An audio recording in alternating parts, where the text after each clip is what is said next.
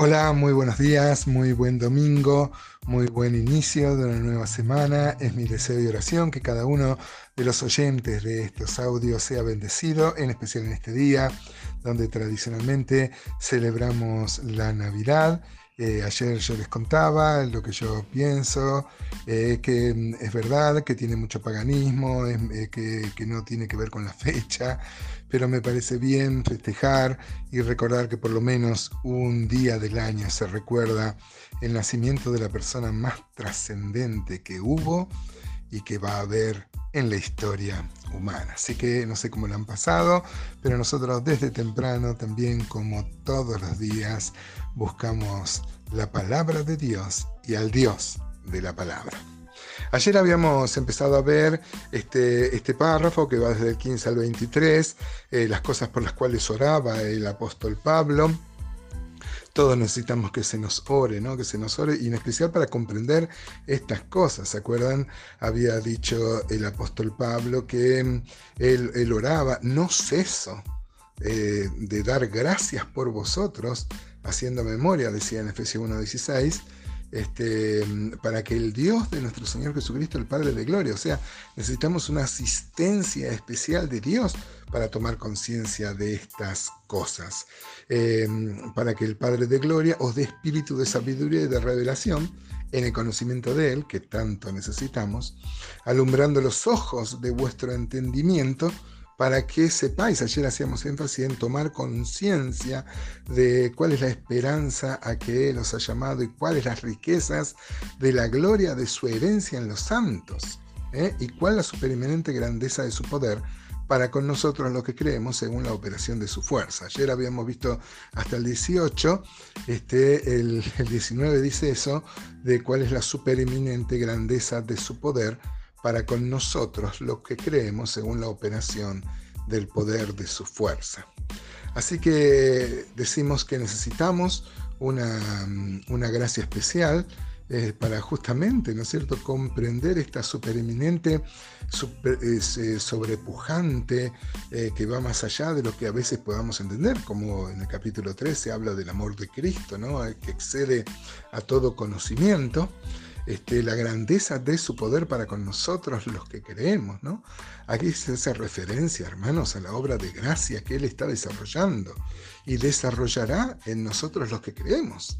¿Se acuerdan que hablamos de la rabón, de las arras, que tenemos como, como este, tenemos este, una, una un adelanto que es el Espíritu Santo, pero todavía falta cumplirse mucho en nosotros. Además acá dice, dice, no solo comprender la supereminente grandeza de su poder para con nosotros, los que creemos, según la operación del poder de su fuerza. Este nos habla, amados hermanos, que esto es algo sobrenatural. Es algo que no se puede comprender de manera humana. Yo no digo que escapa a la razón, no, no estoy diciendo esto. Pero realmente necesitamos una asistencia de Dios para tomar conciencia de la gracia que está obrando mm, en, nosotros. Acá se nos presenta como si nosotros ya fuéramos totalmente perfeccionados. ¿eh? Dice el 20, la cual operó en Cristo, resucitándole de los muertos y sentándole a su diestra en los lugares celestiales. Noten, amado hermano, y qué bueno gozarnos en este 25 de diciembre, en este día de Navidad, que la, este poder que operó resucitándole a Jesús de los muertos. ¿Se acuerdan? Jesús como humano no participó en su resurrección. Todo fue obra de nuestro Dios. Es Dios quien lo resucita de los muertos. Él como Dios sí participó en su propia resurrección, pero no como hombre. Esa fuerza, esa fuerza que lo volvió a la vida, esa fuerza es la que este, trabaja en nosotros, hermano. Esto es maravilloso. Dice que acá operó en Cristo, resucitándole de los muertos y sentándole a su diestra. Mire que Dios tiene una corte de querubines, de, de serafines, de ángeles también, ¿no? Pero ninguno se sienta a su diestra. Solo Cristo fue sentado a la diestra de Dios. De todos los milagros que hizo el Señor, el, más grande. No solo Él ha resucitado a otras personas en el Nuevo Testamento, como Lázaro, como la hija de Jairo, como el hijo de la viuda de Naín, sino que su propia resurrección Ahora, ese poder que resucita de los muertos, amado hermano, es el que opera en nosotros. Eso me da en este día, hermano, a mí por lo menos unas ganas bárbaras de alabar, de vivir. Hay algo sobrenatural en nosotros. Eh, no por nuestro mérito, por supuesto. Dios quiso, Dios quiso eh, mezclar eh, su espíritu con nuestro espíritu de manera sobrenatural. Y dice el 21 que Cristo resucitó y Dios lo puso a la diestra de él y sobre todo principado y autoridad y poder y señorío y sobre todo nombre que se nombra, no solo en este siglo, sino también en el venidero, dice Efesios 1, 21. Sobre todo principado, habla de, de los ángeles, ¿no? Ángeles caídos y no caídos, todos tienen rangos. Eh, los ángeles que no cayeron y sirven a Dios eh, eh, están organizados en, ejércitos celestiales.